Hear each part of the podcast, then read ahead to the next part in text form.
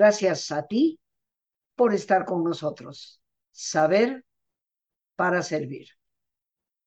Hoy jueves, queridos amigos, jueves de cultura, tenemos una gran invitada que le agradezco enormemente nos acompañe desde Bogotá, Colombia, la doctora Rosana Navarro, doctora en teología, ha sido profesora de la Universidad Javeriana en Bogotá y fundadora de la Fundación Etigilesum, una fundación en Colombia que ayuda a personas en marginación con, con grandes necesidades. Eh, para mí siempre es un placer recibirla en el programa. Agradezco a mi gran amiga Rosana que estés aquí hoy con nosotros y que estés tocando un tema que hemos titulado Espiritualidad en los primeros cristianos. Así que el micrófono es todo tuyo, estoy aquí para aprender como siempre de todo, de todo lo que nos aportas. Bienvenida y muchas gracias. Rosita, muchísimas gracias a ti por la invitación que me haces. Mm, cuando me hablas de espiritualidad en los primeros cristianos, yo inmediatamente hago un poco de memoria de, mi, de, estar sentada en las aulas de las clases de historia de la espiritualidad, de historia de la iglesia, inclusive de las aulas de Ávila, donde también tuve la oportunidad de estudiar la historia de la mística, muy de la mano con la espiritualidad. ¿Por qué hablar de la espiritualidad en la primera comunidad cristiana, siglo I, siglo II, siglo III, hasta el cuarto, incluso quinto de nuestra era? Em, lo primero es, tenemos muy fresquecita la experiencia de Jesús. Está recién Jesús, su Pascua, todo el tema de, su venida, de su anuncio del reino, de la invitación fundamental a la conversión, a ese llamado fundamental a todos los, los, los seres humanos, en, principio su mismo pueblo judío. Y esta invitación que hoy particularmente pues tiene también un sentido enorme.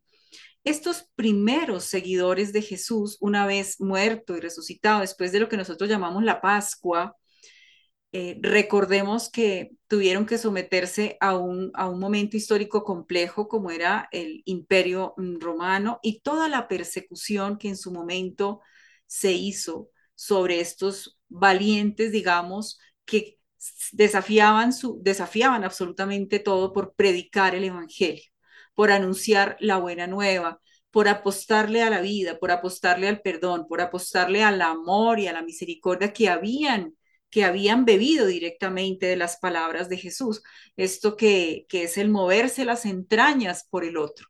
Entonces la espiritualidad tiene realmente una conexión vital con la, con la vida misma, hasta con la parte biológica de estos primeros cristianos, hombres y mujeres, porque no eran solamente hombres, eran hombres y mujeres que valientemente las mujeres apoyaban, buscaban, recordemos eh, inclusive a una María Magdalena, ¿no? Dentro de ese momento que es la única que se atreve como mujer a ir a ver qué pasó con ese Jesús que se le, se le fue su maestro y la forma como se encuentra nuevamente. Entonces las mujeres tienen un papel supremamente importante en esa primera iglesia inclusive son servidoras, pero también predicadoras de la palabra. Recordemos que este primer momento histórico se vale también eh, un poco del anonimato para poder hacer vivir ese, ese mensaje heroico del Evangelio y del amor. Esa, ese anonimato allá, refugiados en las catacumbas, buscando la manera incluso de crear signos y señales y símbolos que que, los que conocemos un poquito las catacumbas hemos visto allá puestos y que hacen ver eh, la manera como cuando estamos en una situación límite, como era la situación de los eh, primeros cristianos, se valen de lo que sea y se saca valor de donde no se tiene para enfrentar el dolor. Allí aparece entonces el escenario de los primeros mártires, ¿no? Una espiritualidad marcada por el martirio eh, que no es propiamente un deseo de estos primeros cristianos, pero que no por ello lo van a hacer con tristeza, ¿sí? Su, muerte va a ser eh, de alguna forma eh, superada por la experiencia profunda que están viviendo del resucitado en su corazón. Entonces, aquí vamos a hablar de otra palabrita que es justamente la experiencia de la resurrección como una mm, dinámica profunda, fuente profunda de la vida espiritual de estos primeros cristianos. Es decir, que todo eso que el maestro predicó, anunció en su momento, no se fue cuando lo crucificaron, sino que está vivo y tiene todo el sentido y era verdad, era verdad todo eso. Y por eso también vamos a ver a estos dos discípulos de Maús en la mesa sentados con Jesús, pero es que no ardían nuestros corazones cuando caminábamos con Él. Ese es un testimonio de estos primeros creyentes, de estos primeros cristianos, estos discípulos de Maús.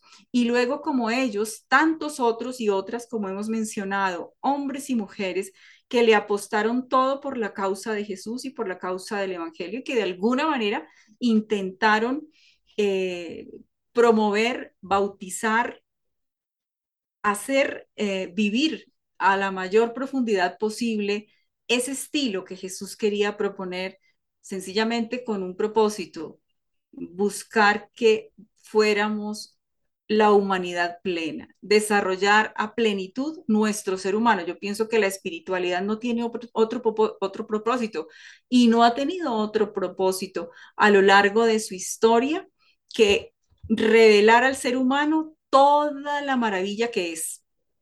Y realmente Jesús eso fue lo que hizo. Y de, de esa manera se fue testimoniando durante esos primeros años y durante esos primeros siglos. Hay otros episodios que podemos ver dentro de estos hechos de los apóstoles que nos relatan estas eh, experiencias de estos hombres y mujeres. No sé si tú recuerdas ese, ese viaje de Felipe y el eunuco, este personaje, el eunuco que era completamente pagano, y en el encuentro con Felipe, de qué manera le va diciendo al final de su viaje, por favor, bautízame le convenció la vida, la vitalidad y la experiencia del resucitado de Felipe y comenzó una vida nueva. Y la experiencia de nada menos que de nuestro Saulo, Pablo, de su, de su profunda persecución hacia los judíos, perdóname, hacia los cristianos, porque era un judío fariseo profundo, y cómo resulta de allí una experiencia absolutamente nueva, un hombre nuevo, como él mismo lo llama, eh, fruto de esa experiencia de la resurrección. Eh, fíjate que es curioso, yo creo que eh, la vivencia, la experiencia de la pasión y la resurrección de Jesús debe de haber improntado fuertemente a esos primeros testigos, porque ciertamente que yo pienso, desde mi perspectiva, yo no daría mi vida por algo que no fuera verdad, por lo menos vivida desde mi experiencia, ¿no? Eh, las, los líderes muchas veces se apagan y los movimientos van apagándose, ¿no? Porque no hay esa fuerza de convicción y creo que la fuerza de convicción solo lo da la experiencia vivida, ciertamente, ¿no? Ahora, yo te confieso, no soy muy paulista, porque tú acabas de decir algo que me parece importante. Épocas en donde hombres y mujeres hablaban de, predicaban de, y bueno, la impronta de, de, Pablo, que yo creo que era eh, misógino en algunos sentidos, eh, eh, le prohíbe a la mujer hablar, ¿no? Y esto me parece que, que ya fue, fíjate, fue uno de los primeros, para mí, eventos de fallo, ¿ok? De fallo. Ahí ya se perdió algo del espíritu de Jesús, porque Jesús abrió a sus seguidores, hombres y mujeres, y caminó con ellos. Tenemos siempre la visión artística del Renacimiento y el medievo hablando de un Jesús con doce a su alrededor, pero no, le acompañaban también mujeres en el grupo. Montones de discípulas. Eh, y, yo creo que Pablo tuvo una, una, un impacto muy fuerte en, en esto, ¿no? Pero regresando a nuestro tema, que es la espiritualidad, eh, ¿cómo nos dirías tú se vivió esa espiritualidad? ¿Qué, ¿Qué es la espiritualidad para los primeros cristianos? ¿Qué implica? La espiritualidad para esos primeros cristianos es nada menos y nada más que seguir, seguir la huella del estilo que marcó ese hombre Jesús de Nazaret que dejó un testimonio profundo y que además dio cuenta de ese testimonio como real cuando muere y resucita. Entonces, espiritualidad es seguir, apostarle a la causa de ese hombre, porque valió la pena, porque vale la pena, porque resignifica su, su ser humano, tanto a nivel personal como a nivel comunitario. Yo creería que es por ahí un poquito la, la razón de ser. Es, espiritualidad es vivir según el espíritu, diríamos, ¿no? Sí. Y en este caso sería vivir según el espíritu de Jesús resucitado, de Jesucristo. En este caso sería como la, la afirmación de la espiritualidad para esos primeros cristianos. Y perdóname que haga una notita a propósito de, de lo que planteas de Pablo, de, de, la nota misógina de Pablo. Y no es solo Pablo, mira, yo creo que el cristianismo, la historia de la iglesia, incluso antes en el pueblo judío, la historia de salvación, está marcada por una cultura. Y en esa cultura hay una tradición, pues, quiriarcal, patriarcal, que de alguna forma ha tratado de ocultar o de poner en otro lugar el papel de la mujer. Y eso no lo podemos negar, ¿no? Ah, no, es, totalmente. Es, está ahí. Es, es, una, idea, una herencia judeo-cristiana, ¿no? Está Estamos ahí. empatados con eso, pero precisamente Jesús rompe con ese patrón. Eh, Total, por claro. la cual eh, los, los fariseos, que yo digo son los fanáticos, que siempre hay en todas las religiones, ¿no? En la misma religión nuestra hay mucho fariseo, mucho fanático, ¿no? Eh, y los fanáticos lo atacaban, entre las cosas por las que lo atacaban, pues era por las mujeres que le seguían, ¿no? Porque este hombre se sentaba con ellas a comer y, y la mujer comía aparte. Eh, yo he tenido la experiencia, Rosana, de visitar países árabes y, y de ser invitada a, a, a, casas de gente de medios, no, no es gente que no tenga educación y de, de, verme sentada en una mesa con puros hombres y la esposa y la hija sirviéndonos. Yo soy la única mujer en la mesa, eh, porque soy la invitada, ¿no? Mira Pero tú. las mujeres comen aparte. Entonces, eh, Jesús rompió ciertamente ese, ese molde. Claro. Ahora, pregunto, desde mi perspectiva, la espiritualidad que se ejerce a través de los valores, podríamos decir que la espiritualidad cristiana de los primeros fue la vivencia absoluta del amor. Fue una experiencia ciertamente profunda del amor, mm, además que se hace palabra y que se hace vital, que se hace experiencia, que se hace real, que no es, mm, no es teoría.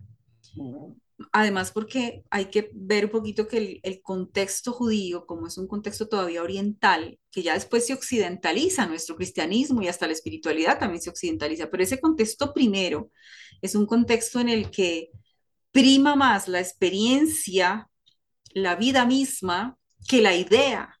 A nosotros los occidentales nos prima la idea, el concepto, la razón, pero para el judío, para el oriental, la palabra es vida, la palabra es eh, empeñar la existencia. Entonces, el solo hecho de cuando Jesús afirma, yo soy el camino, la verdad, la vida, ¿no?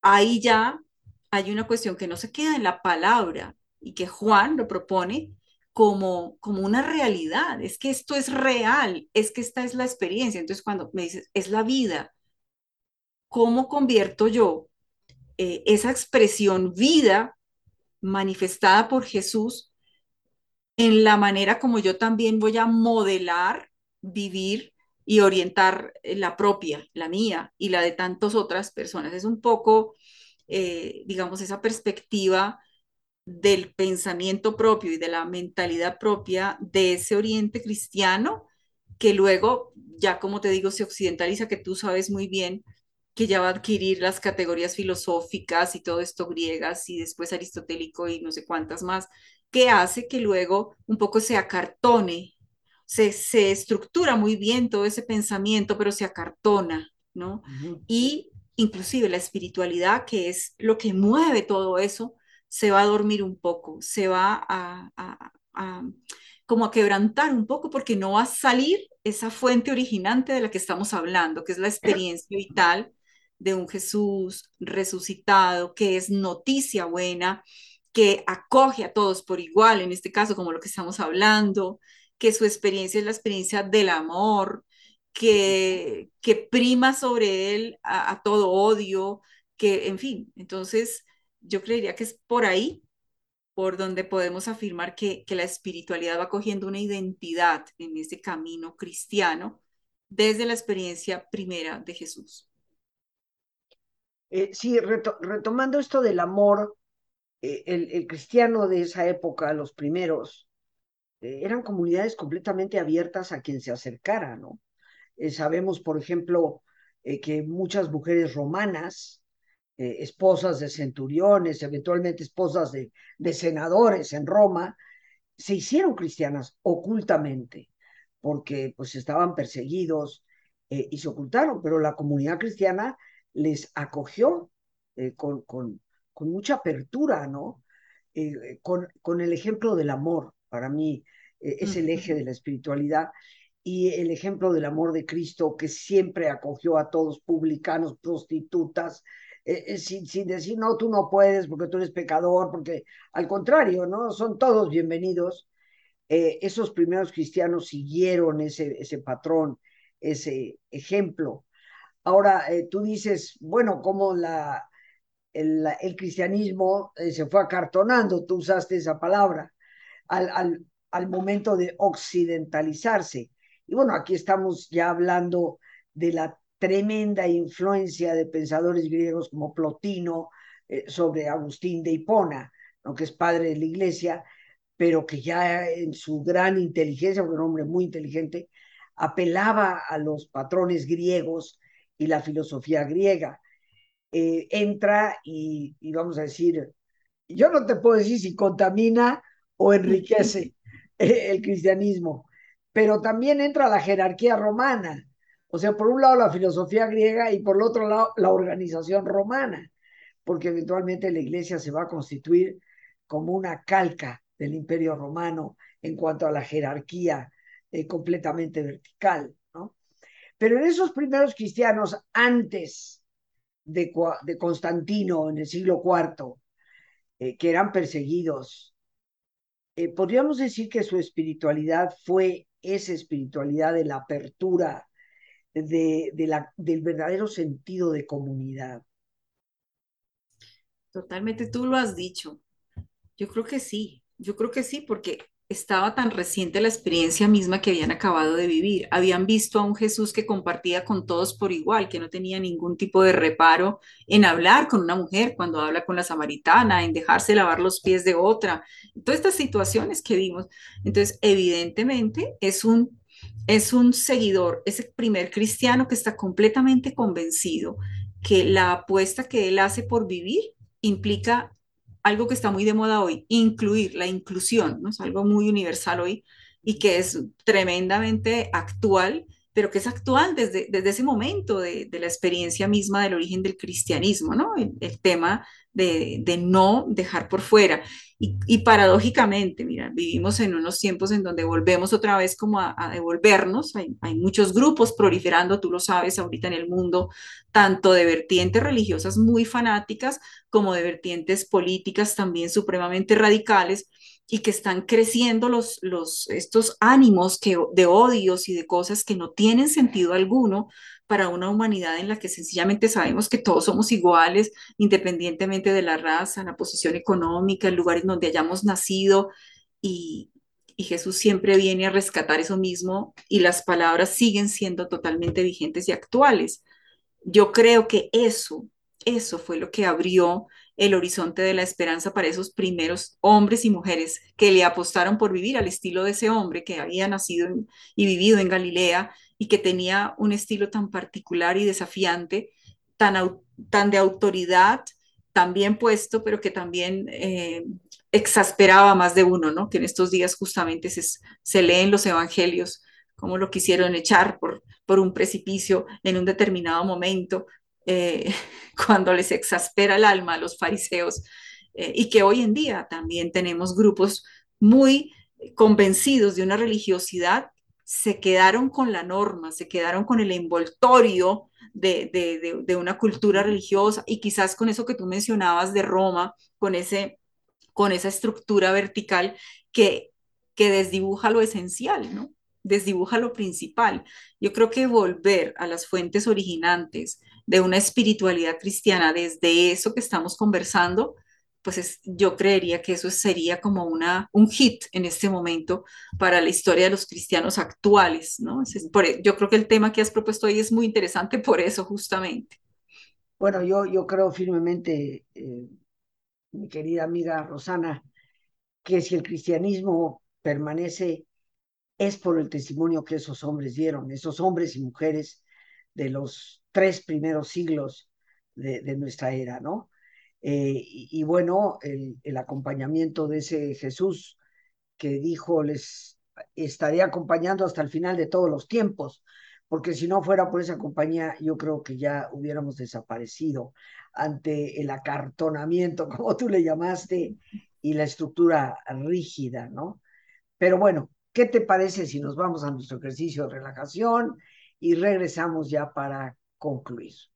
Así, queridos amigos, como siempre les pido que nos pongamos cómodos y si te es posible hacer el alto completo, el alto total, qué mejor que es cerrar tus ojos. Y en una posición cómoda con tus ojos cerrados, toma conciencia de tu respiración.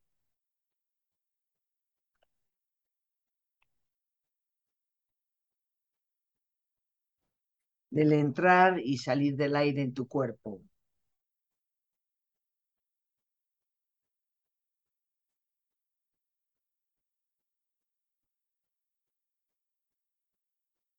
Imagina cómo al inhalar, así como llevas oxígeno a tus células, inhalas también serenidad para tu mente.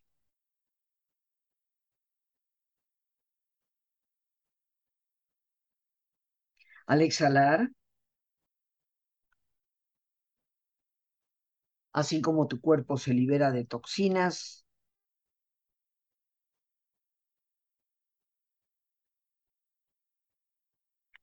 tu mente se libera de todas las presiones y todas las tensiones. Respira profundamente.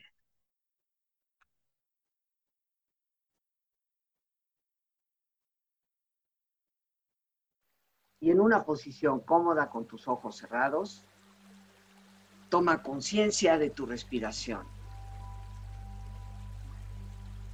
del entrar y el salir del aire en tu cuerpo.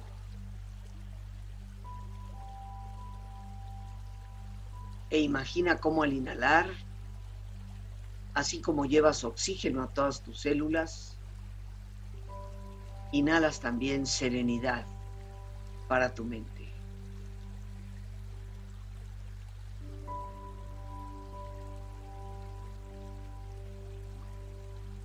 Al exhalar, así como tu cuerpo se libera de toxinas, imagina cómo en ese aire que sale también te liberas de todas las presiones y todas las tensiones.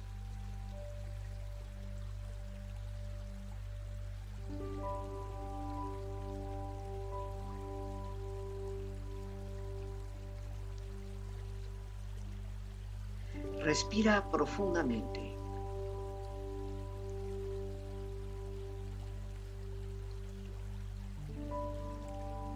Y relaja tu cuero cabelludo. Todos los músculos que cubren tu cabeza.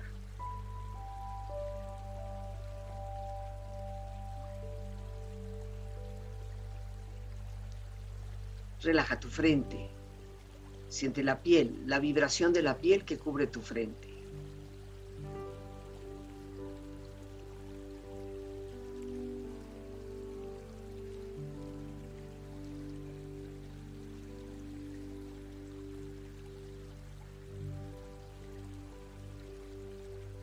Relaja tus párpados, los tejidos que rodean tus ojos.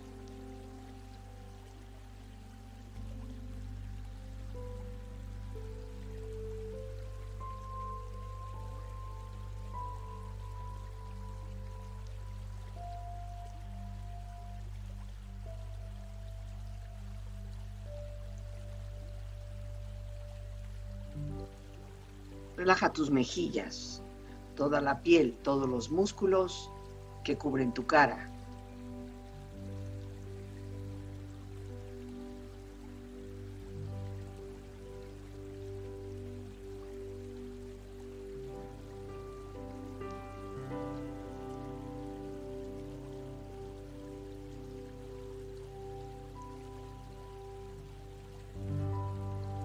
Relaja tu cuello y tu garganta. Siente su flexibilidad, equilibrio, balance.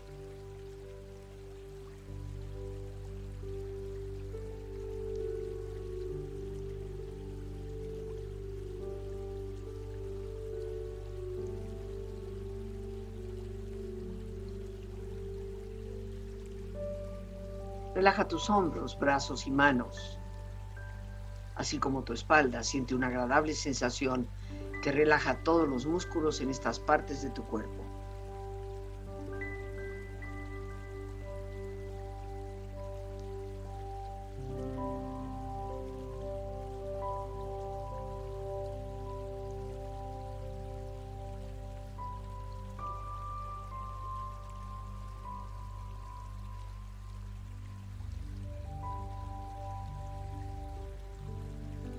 Relaja tu pecho exterior e interiormente, relajando todos los músculos, imaginando a todos tus órganos internos funcionar rítmica y saludablemente.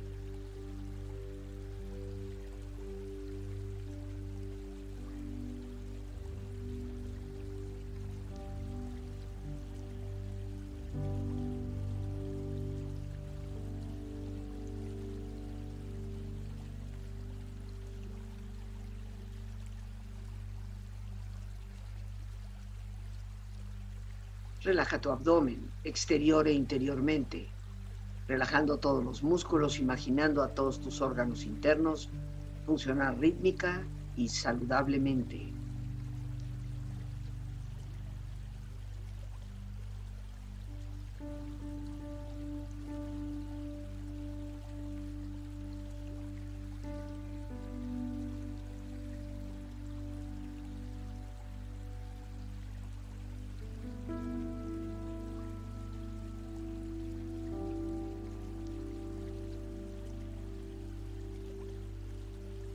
Relaja tus muslos, tus rodillas, siente la piel, la vibración de la piel que cubre estas partes de tu cuerpo.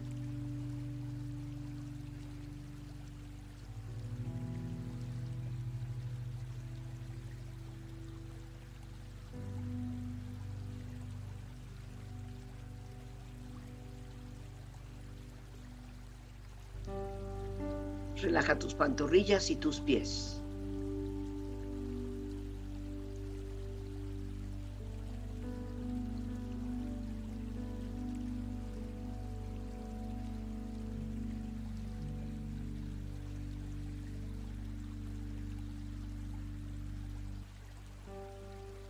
Con tu cuerpo profundamente relajado, proyecta en tu mente la imagen de un lugar ideal para el descanso. Imagina los colores, los sonidos, los aromas. Es una escena de belleza y paz. Siente estar ahí.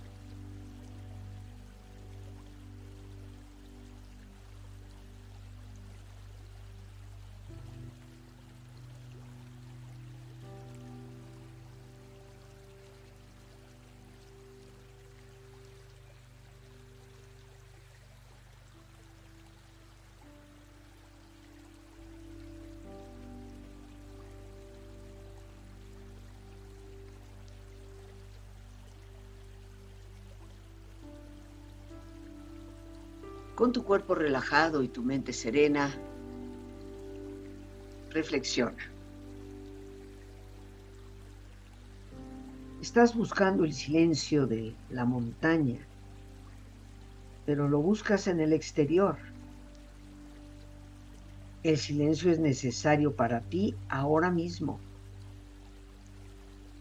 y es accesible porque está dentro de tu propio ser.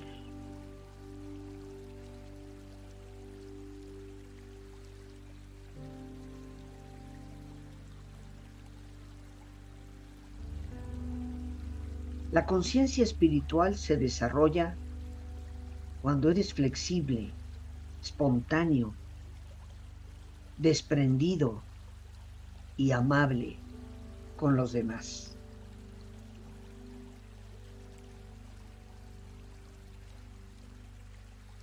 La espiritualidad es la realización de la totalidad de nuestro ser.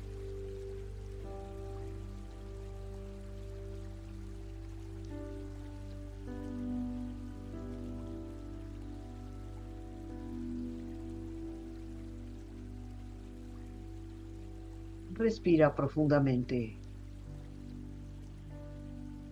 Relájate bien.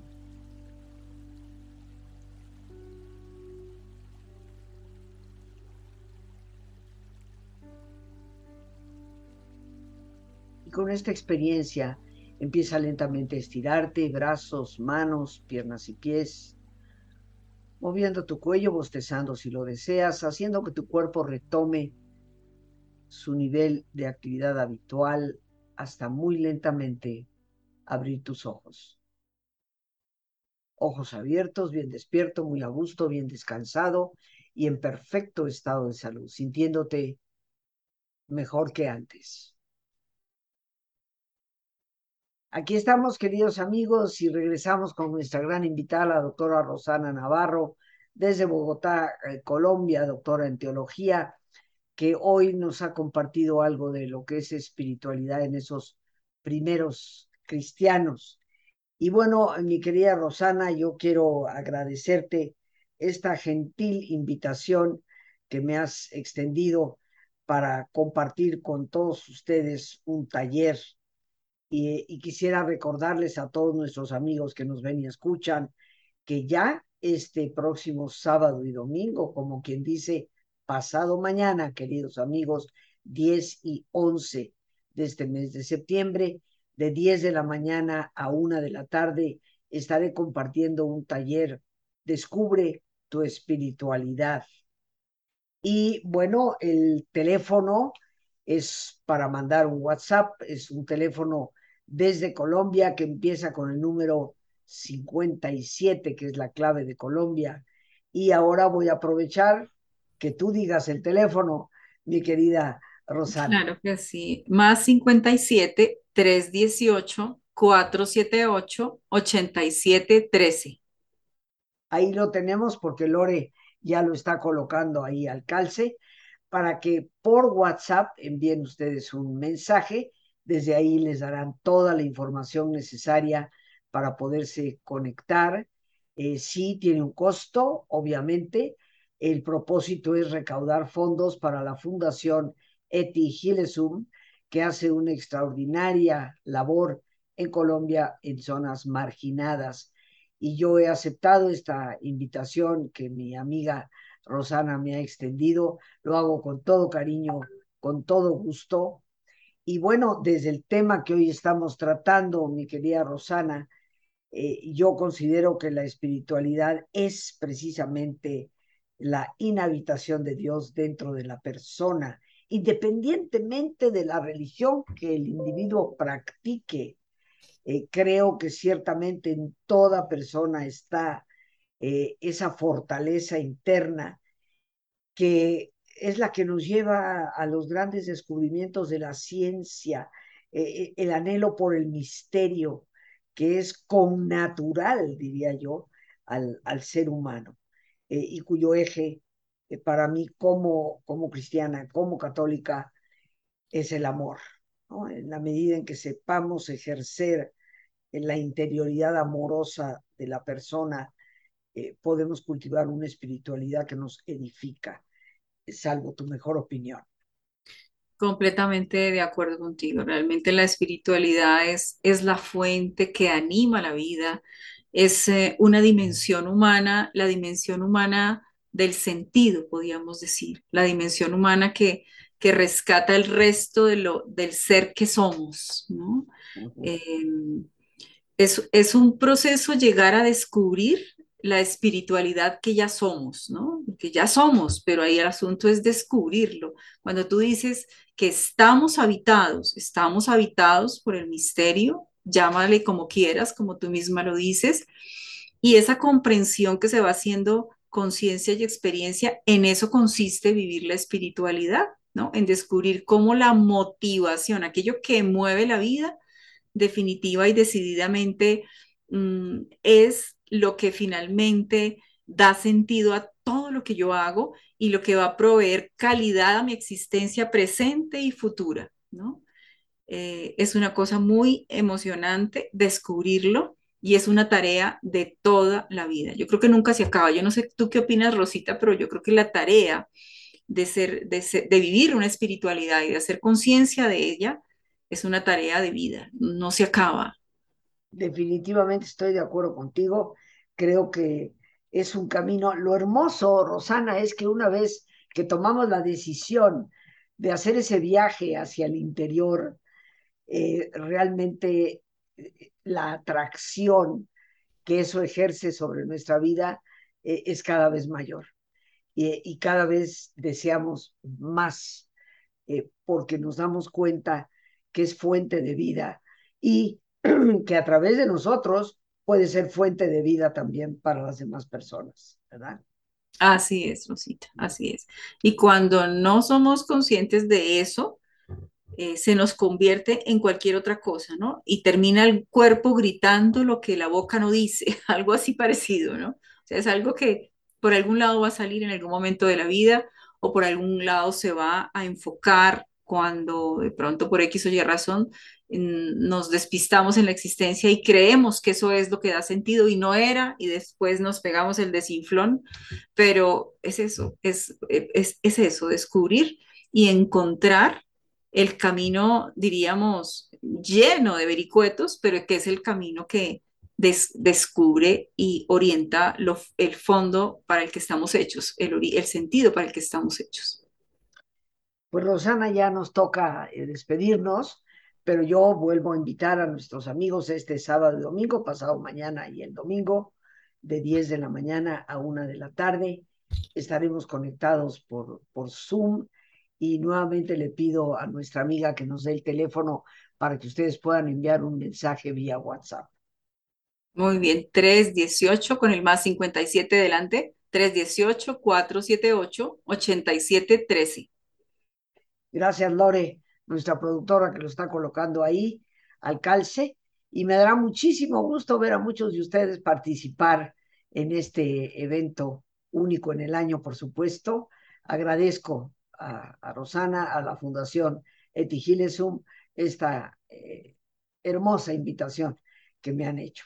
Así que el sábado estaremos viéndonos, mi querida Rosana. Allí nos vemos. Muchas gracias, Rosita. Allí nos vemos. Gracias a ti y bueno, queridos amigos, como siempre nos despedimos dando gracias a Dios por este espacio que nos permite compartir, a nuestra invitada, la doctora Rosana Navarro, a nuestra productora Lorena Sánchez y a ti, el más importante de todos, una vez más, gracias.